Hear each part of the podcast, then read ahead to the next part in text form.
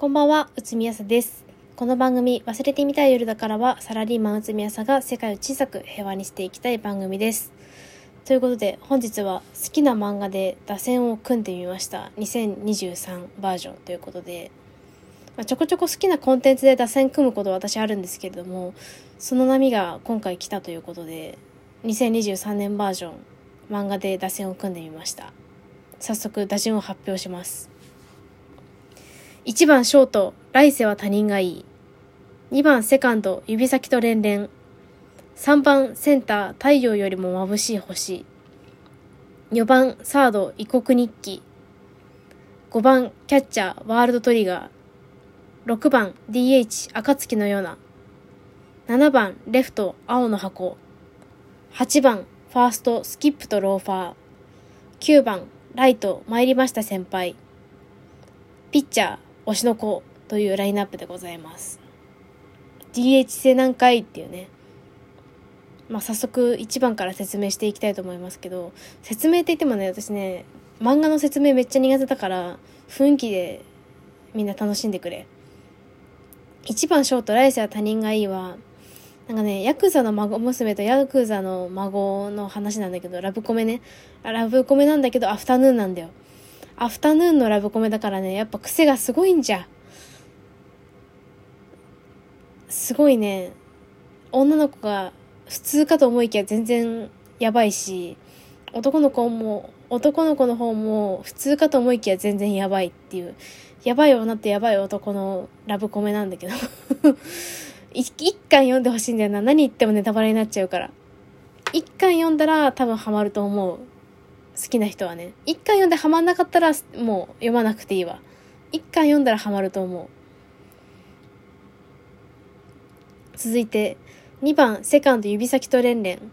これはね、あの、耳が聞こえない女の子と、めっちゃバイリンガルというか、言葉喋れる男の子の話なんだけど、まず絵がめっちゃ可愛いのと、少女漫画です。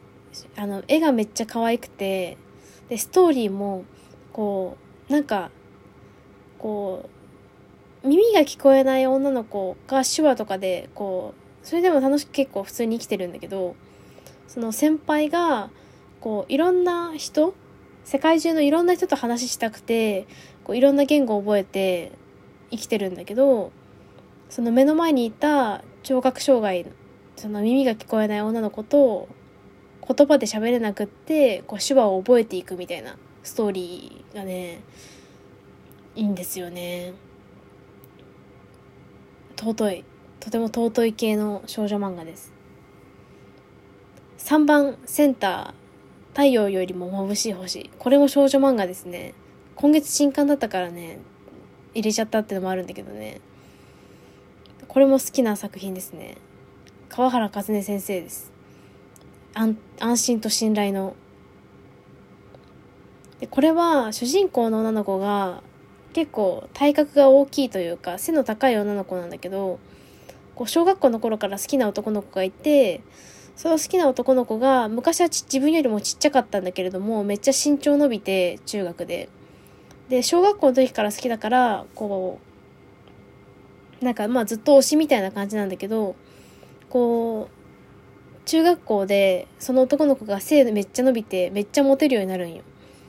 推しが急に売れたみたいな現象が起きて、で、まあそっから、でも、好きだから頑張るぞってなってからの二人がめっちゃ可愛いから見てくれっていう。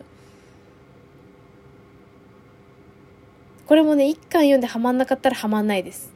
一巻読んで面白いってなったらハマります。わかりやすいね。はい。4番サード異国日記。これも一巻読んでハマったらハマるし、一巻読んでハマんなかったらハマんないんだけど、異国日記は言葉がすごく綺麗で、私が特に一巻で好きなセリフが、なんか、これからあなたに誰が何を言って何を言わなかったか覚えておくといいよみたいなセリフがあるんだけど、それのセリフがめっちゃ好きなんよな。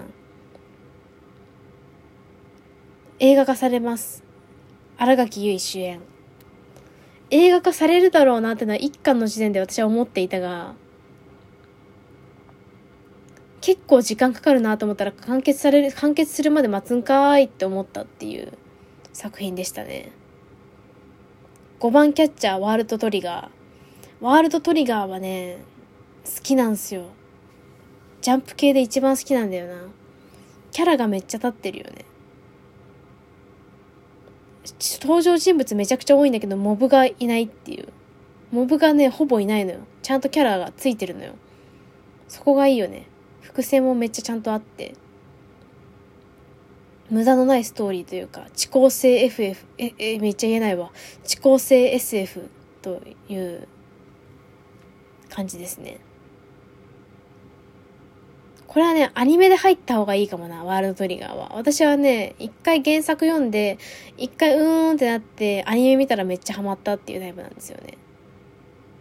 6番 DH 暁のような。暁のようなはね、これも一巻読んでハマんなかったらハマんないし、一巻読んでハマったらずっとハマるっていうタイプですね。